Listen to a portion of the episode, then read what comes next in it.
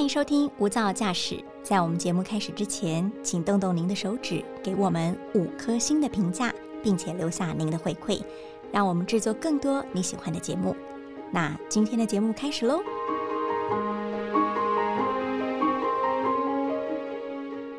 您好，欢迎收听大爱电视、大爱新闻所直播的 Podcast《无噪驾驶一百种看世界的眼光》。我是刘芳瑜，今天为大家邀请到的是外电编译邱凯文。嗨。先为大家做一下简短的国际新闻梳理，占据了新闻版面好一阵子了，就是全球的能源大短缺。尤其我们知道欧洲地区呢，电费就相对的高昂嘛，天然气不足的状况在进入十月甚至要尾声了，这个电费还是持续的飙涨。包括我们知道在德国跟法国呢，他们的批发电价就上涨了有百分之三十六到百分之四十八，百分之四十八指的是法国，其实这样很惊人哦。你看到账单呢？的话，我相信法国的民众应该会吓了一大跳，就是会觉得我拿到这个账单的数字会让我跌破眼镜哦。另外，西班牙跟葡萄牙更是不遑多让，像是西班牙的平均电价，还有包括葡萄牙，都跟半年前相比上涨三倍了。哇，这日子应该很难熬啦。那就想要请教一下凯文喽，荷兰呢？因为你待了很久的荷兰，在当地读博士嘛，对，你有没有现在听当地的朋友说日子过得苦哈哈？有啊，就是就是最近那个嗯，荷兰人本来就很爱抱怨，然后最近跟他们联络的时候，他们抱怨这以往都是抱怨天气，最近都是说 那个怎么办？电价、天然气什么的好贵啊，活不下去了。嗯哼，对。然后我就是听了很多很多很多啊，然后就可以，我觉得可以分成三个层面讲。哎，等一下，你果然是博士，这个也要分三个层面来分析，是不是？那听众朋友赶快来听听看，博士要怎么跟我们分析？呃，好，我就先讲，就是我我听最多的当然就是消费者端呐，然后还有晚一点会讲到供应供应者端跟政府端这样子。消费者端就是说，呃。有朋友告诉我说，荷兰现在的现在的电价是一年前的八倍，八倍，那比我们刚才讲的那些，比如说呃西欧、南欧国家都高很多了。对对对，因为荷兰它在那种欧洲的话，它相对相对当然跟台湾不能比，就是它是比较地狭人稠，然后所以就是它能源什么的也是就是成本比较高昂。好，所以我刚刚说到就是它是一年前八倍，甚至有研究单位估算是十倍。那因为这个。我们可能嗯，听众朋友听起来没有感，毕竟我们在台湾嘛。可不可以打个比方呢？到底变多贵了？就是譬如说，嗯，一季就是一户的那种普通荷兰家庭呢，你他的如果是说你是用那种固定费率，然后呢，就假设你家是两大两两小好了，你一年的电费要多吐个五百欧，就是台币一点六万。一年呐，一年一点六万，哎，听起来。我原本以为要好多万哎，如果一点六万相较我们刚才讲说已经涨了八倍，或是研究单位说的十倍的话，是不是荷兰的电价跟台湾一样相对低于水平？哦不，我刚刚就有有特别就是停顿的强调一下固定费率。哦，对，就是呃呃，就是荷兰呢，它就是他们那个固定费率是像我们就是台电那样子，可能就是呃，除非要有特别调化，就是固定那个多一度多少钱，然后在可是荷兰呢，其实有百分之四十的家庭，它的合约是那种 flexible，就是所谓的浮动汇率，嗯没有你一年啊或一季预缴多少。呃，这个对他们来说是季节性的阴影，他们会觉得比较划算，是不是？对，因为这样子的话，就是说你你可以选，就是根据季节，还有就是时段，还有就是供应的能源，会会这样子。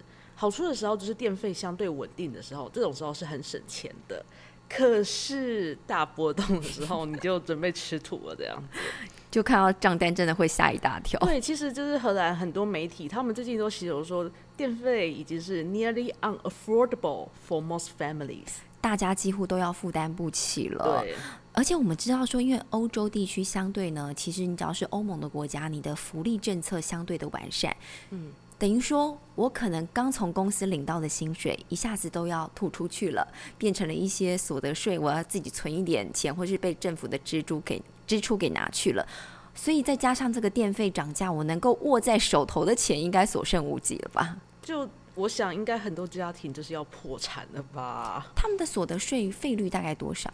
嗯，他们当然也是有分级啊，然后当然我记不清楚，可是我记得像我的指导教授，他税率一年是四十四十 percent，等于我的薪水一到手，四成不见了，也没有到手啦，就是嗯，过一阵子，过一阵子就要就要去付这个该付的税率了哈。没错。那嗯，凯文现在除了这是消费者苦哈哈，那供应者呢？供应者也会受冲击吗？嗯，对。这个我听到的时候，其实有点惊讶，就是说，据说，呃，今年冬天，我们现在已经就是觉得好冷，好冷，是反圣音嘛，对不对？对。然后去年好像也是反圣音，然后因为这样子的话，荷兰就是去年冬天是严冬不算，然后它一度给你冷到春天。其实台湾，呃，台湾听众朋友也要特别小心了，因为，嗯，其实反声音现象的话，地球会有一半的国家是极寒，一半极旱。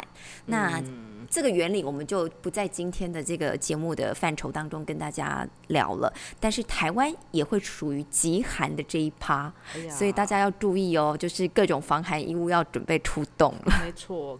好，总而言之呢，就是因为就是他给你一路冷到春季，然后大家暖气当然就用的多，然后 于是它的库存就不足，加上天然气价格本来就上涨嘛，所以就是有很多供应商呢，他甚至买不起天然气了。啊，因为它的成本也变贵了，对，成本太高了，然后他就干脆就是好，我就只进那么一点点，然后就有点恶性循环，就更不够，对，大家一起冷这样。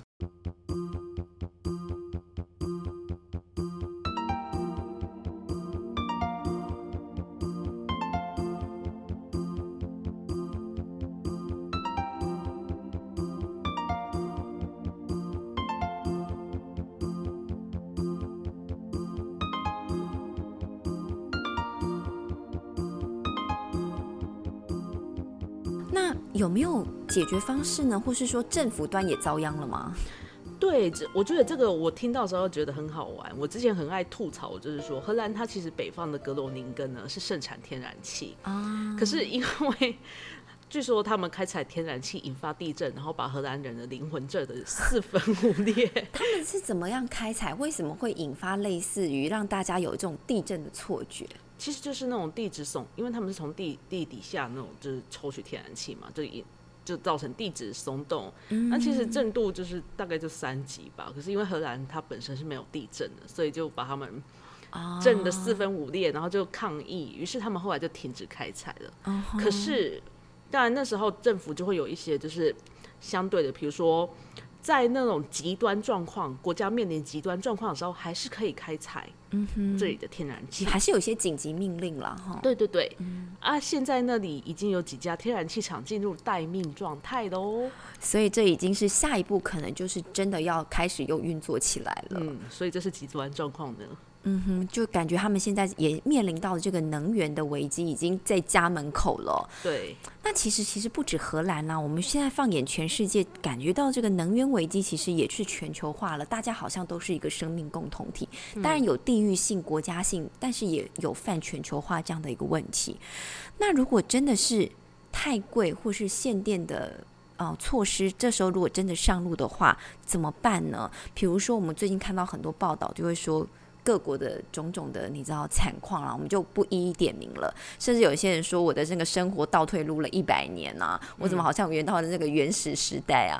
怎么能开个暖气都没有办法，冷到都可能要生病了。甚至还有一些产业链呢是完全都停摆的状态。那加上像物流又卡卡的。唉，听起来就真的好像有一种民不聊生的状况，好漠视感哦。对，荷兰也是这样嘛？因为我们现在新闻版面说真的比较少看到，会看到有德国的能源危机，嗯嗯嗯，英国可能呃货车、卡车司机大缺工这种方面的。可是荷兰呢？荷兰的话，我觉得就是说，因为荷兰它本身就是嗯这种这种问题它。报道也不会很多，不过我觉得我听到就是当地朋友讲有一个我蛮惊讶的，就是说他们说我们这里中如果我真的没有电了或者太贵了，我们的中小企业会死掉。可是原因跟其他国家不太一样。嗯，然后我就说哈是什么？他说你知道吗？其实我们这里的很多中小企业呢，他们甚至不用等到实体设备不能动哦。因为他们是高度数位化，他们那种所有的运作都仰赖地方的什么资讯中心、数位数据中心之类的，嗯，所以如果一旦这个停电了，或是我买不起电了，我整个公司就要停摆了。对，嗯，甚至不用真的停就。那真的哎，这样荷兰的经济就会真的出了大问题。是的，总得要想办法解决吧？政府有没有开始有一些想方设法了？嗯，政府的话呢，荷兰的电费在欧洲本来就很很贵，我刚刚一直讲。然后其中一个原因的话，是因为它能源税很高，又是税的问题啊。对，万万税，好讨厌哦。对，尤其是它天然气的税非常的高，然后。因为当然就是荷兰，他他之前有那种很雄心勃勃的减碳计划嘛，然后他也想要鼓励消费者就是减少开支，尤其是要提高房屋能源的使用效率。然后所以最因为最近实在是太夸张了，政府终于开始降那个能源税的哦。对，然后他拨的五亿欧元要去填补那个税缺。然后我听说有很多那种地方的市政府也会发放礼券，就是比如说六十五欧啊，然后。给你买那种节能的电，就是家电什么之类的。六十五欧，几千块台币嘛。对，相对来说好像听起来不多啦，但可能也不无小补啦。至少政府已经开始有一些奖励，应该说他们那个政府会发礼券给你，就是天塌下来。跟台湾的那个五倍券、十倍券，我们不要拿来相比，这样子。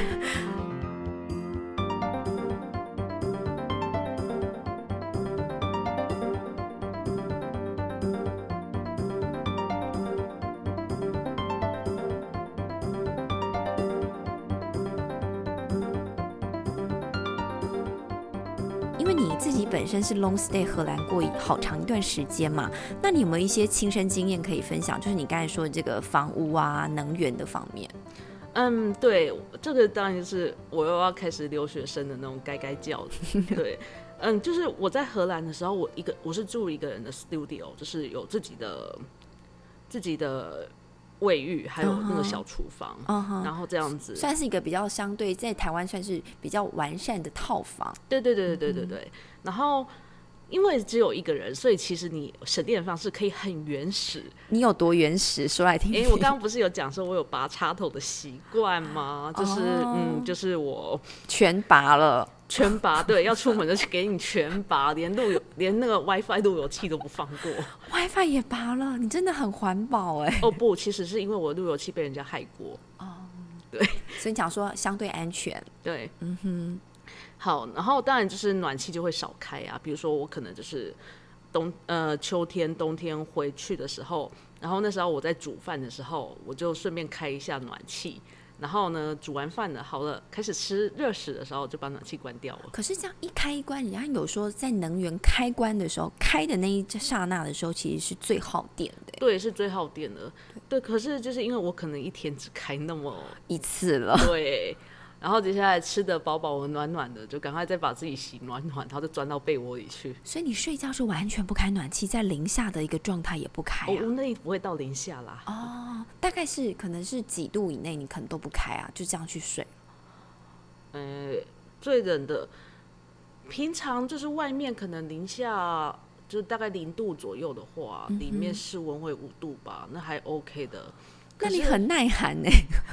对，可是有一次，我记得那一年就是超可怕，到了零下负十几度，啊，我也是没暖气开，然后就我后来就病倒，然后就昏倒在我住的地方。这是失温了，是不是？呃，有点类似。对，然后加上你不吃东西嘛，对不对？哎，很烦哎。好，总而言之呢，可是我命很大，就是我那时候我有一位同事，也就同样是 PhD，他那时候正好找我，就是。正好有急事找我，然后找不到我，于是他就冲过来，他变成你的那个贵人了，救命恩人，我就被送去医院了。嗯哼，然后所以这种方式，哎，听众朋友，这种方针不可取，好不好？我要加注警语一下哦。对对对，就是要吃东西，按按时吃东西，对，跟该开暖气，然后做好保暖措施，这这必备啦，不然就跟凯文一样，这样会危及生命，也不一定每个人都会有命中的贵人呐。呃，对对对。嗯，总而言之，就是这个方法，就是我也不推荐。然后，但我是现在还留在荷兰那些朋友，他们大部分都是那种家庭式的，他们是不可能这样子的，在那边成家立业了嘛。嗯，对对对。然后，不过就是最近，就是那个，就是我们那个群组里面，就是有最讨论度最高的，就是怎么省太就是怎么省电费跟那个天然气。然后我觉得有有几个蛮好玩的，也有一些是蛮聪明的，就是他们主要的方法就是让房子变得更节能，那跟政府之前推出的目标是一致的。听说很多人在考虑要装太阳能板。可是荷兰的日照时间长吗？装这个划算吗？对，其实这我也是我的问号。我觉得夏天应该是可以，可是冬天，嗯，可能你还要把它收好，会不会结冰？到时候或者被冰雹打一下，会不会就坏掉了？我想荷兰他们会有这方面的预防措施，应该跟台湾的装设方式不太一样，对，应该是蛮不一样的。嗯，然后的话就是有那种。